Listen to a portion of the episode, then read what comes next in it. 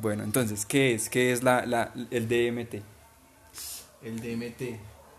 eh, bueno, es una sustancia, una sustancia que, que realmente si todo el mundo la conociera o tuviera como una, una conciencia hacia eso, podría determinar muchos factores. Factores de su vida, factores de, del inconsciente, factores de, las de la dimensión, fa- factores de, de lo abstracto. Eh, es conocida como la dimetiltriptamina y bueno pues eh, se consigue se consigue acá, acá en Colombia en la, en la Amazonía en una plántica pues conocida conocida popularmente como la ayahuasca Pero no solamente está en ayahuasca, ¿no? Em, el DMT también se puede encontrar en... ah bueno sí en, en, en otro- en- otros lugares sí claro sí hasta en el cerebro cere- en el cerebro humano también hay una pequeña proporción de DMT En la glándula pineal, ¿no? sí exactamente Sí, en la glándula pineal. Pero digamos drogas como lo que son em, los hongos con la psilocibina, em, más ba- abajo eh, el, el, el, el San Pedro, el peyote, todos esos son derivados del DMT. Tienen pequeñas partes y sería su componente activo. En sí estamos hablando de drogas, ¿no? Porque tienen un componente activo y esa es su definición. Sí, claro, prácticamente a toda, toda, todo aquello que consumas y que te haga volar es, es prácticamente una droga. Yo lo veo así. Y los psicotrópicos, ¿los psicotrópicos son buenos? Mm, yo creo que eso entra muy, muy, en, muy en, la, en la perspectiva de cada individuo. ¿Por qué? Porque muchas personas han utilizado estos medios como fuente de inspiración o, o una manera de, de convertir aquellas, aquellos signos, aquellos símbolos que, que constantemente ven en algo que les funcione.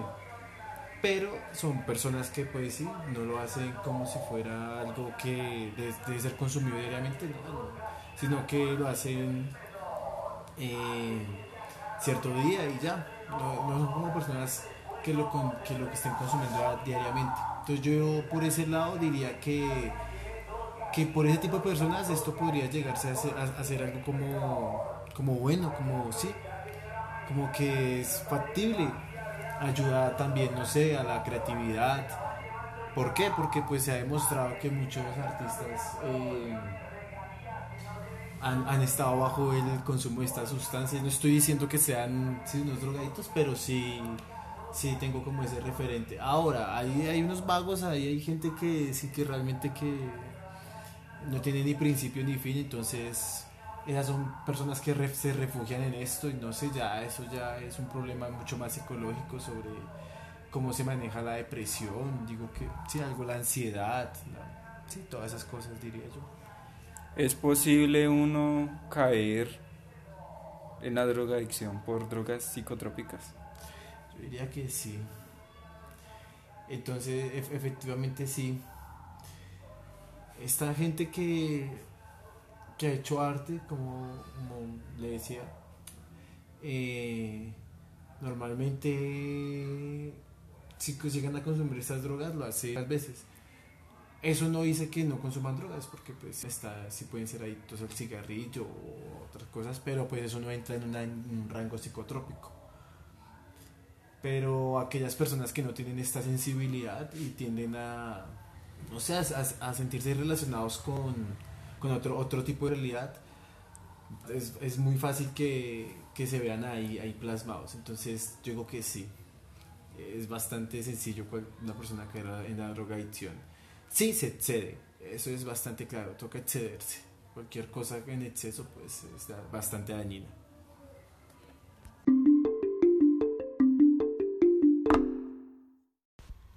Durante muchos años y muchos estudios se ha comprobado que el uso regular y controlado de las drogas puede afectar positivamente la vida de las personas.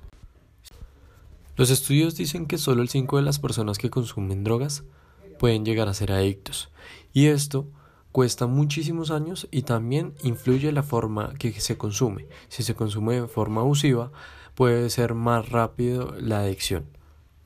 Ahora, las personas que consumen estas drogas controladamente y racionalmente se les conoce como personas que utilizan la terapia de autorregulación, que ésta se basa en, en copiar los efectos de la droga sin necesidad de controlarla. Pero el consumo de esas drogas, o psicotrópicos como se les dice, dicen que cada vez el consumo de estas drogas va a un aumento en la población más joven y también están relacionados a factores sociodemográficos como la edad y el género, y también asociados físicos sociales, como lo pueden ser la influencia de amigos o las influencias intrafamiliares. Pero ¿por qué el aumento del consumo de estas drogas? Bueno, se dice que con los avances tecnológicos y los avances en cuanto a las drogas físicotrópicas, se ha ayudado al regeneramiento en personas con factores psicológicos afectados. Entonces, entendiéndolo así, aquí tenemos algunas drogas de las cuales les puede sonar muy familiar y que consumen los jóvenes y se consideran como psicotróficos. Tenemos las anfetaminas, las satinas, más conocida como la cafeína, los analgésicos y los alucinógenos o psicodélicos. Cada uno de estos agentes químicos actúa sobre el sistema nervioso central, produciendo así cambios temporales en eh, la percepción, el ánimo, el estado de conciencia y el comportamiento de una persona. Algunas sustancias de estas o drogas son recreativas y otras son de uso psicofarmacéutico, empleados así para el tratamiento de enfermedades psicológicas y también con el tratamiento de enfermedades crónicas y terminales como lo son el cáncer, ayudando así al dolor que padece una persona durante esta enfermedad. Esto nos hace caer en cuenta que el uso de drogas psicodélicas no es tan malo, ya que nos ayuda a diferentes factores del día a día, como el relajamiento, una forma de antiestrés y todo controladamente. Si lo sabemos controlar, no nos volveremos adictivos y de una u otra manera tenemos una forma de recreación sana y sin afectaciones a otras personas. Y obviamente, ya con lo dicho, con el uso controlado y no desmedido de estas drogas, se puede llegar a hacer un control total sobre el comportamiento de nosotros mismos si la estamos utilizando o de otras personas las cuales están influenciadas en esta vida.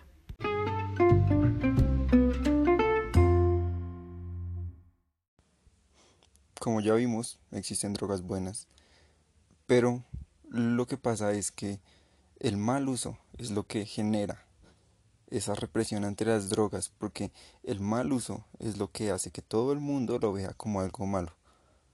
Nos pueden ayudar mucho en la vida, pero en realidad el mal uso es lo que nos deja atrás poder aceptar eso que si bien vemos es algo que nuestro cuerpo acepta, que nuestro cuerpo recepta y nos hace sentir algo, viéndolo desde ese modo.